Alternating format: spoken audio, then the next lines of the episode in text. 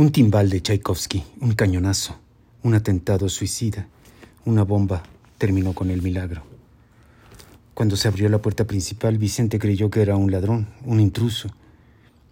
Claudia dio un brinco y gritó, solo para darse cuenta de que en el umbral aparecían dos maravillosas criaturas que gritaban al unísono papá, con la más asombrosa de las estridencias, y corrían a sus brazos con ese entusiasmo único de los niños, e-, esa emoción que se va olvidando con la adultez.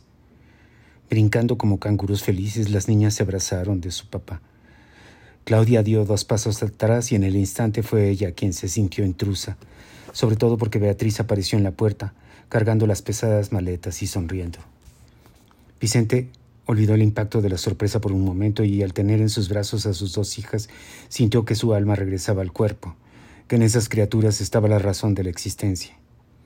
El momento increíble, sorprendente de Claudia y Vicente se había quebrado como vidrio y los pedazos se habían desintegrado formando polvo cósmico.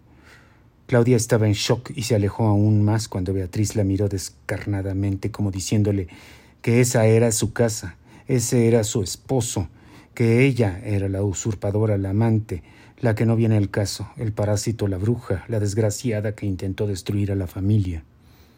Claudia buscó su bolsa de mano a velocidad luz.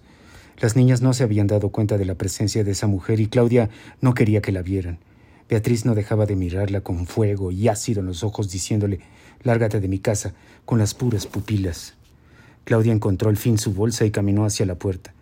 Vicente tenía en sus brazos a sus hijas que gritaban y lo abrazaban, lo apretaban felices, pero alcanzó a vislumbrar que Claudia se acercaba a la puerta donde estaba Beatriz. Claudia pasó al lado de la mujer de Vicente, quien le sugirió en voz muy baja no vuelvas a esta casa. Por supuesto que no, Beatriz, dijo Claudia con la claridad de un discurso de Barack Obama. Nunca más. Claudia salió volando como el Concorde, flotando rápidamente, y Vicente ya no supo qué hacer ni qué decir. Mamá dice que ya nunca nos vamos a ir de la casa, dijo una de las niñas. Que ya no vas a estar con la señora, suplicó la otra. ¿Verdad que no te vas a ir con la otra señora? ¿Verdad que vas a estar con nosotras para siempre, para siempre, para siempre? Vicente al fin miró a Beatriz, que estaba completamente cambiada. Su mirada, ahora que Claudia se había ido, había mutado en una centésima de segundo. Ahora era un remanso, un manantial caliente, un jardín zen, un bebé dormido. Beatriz se unió al abrazo de las niñas.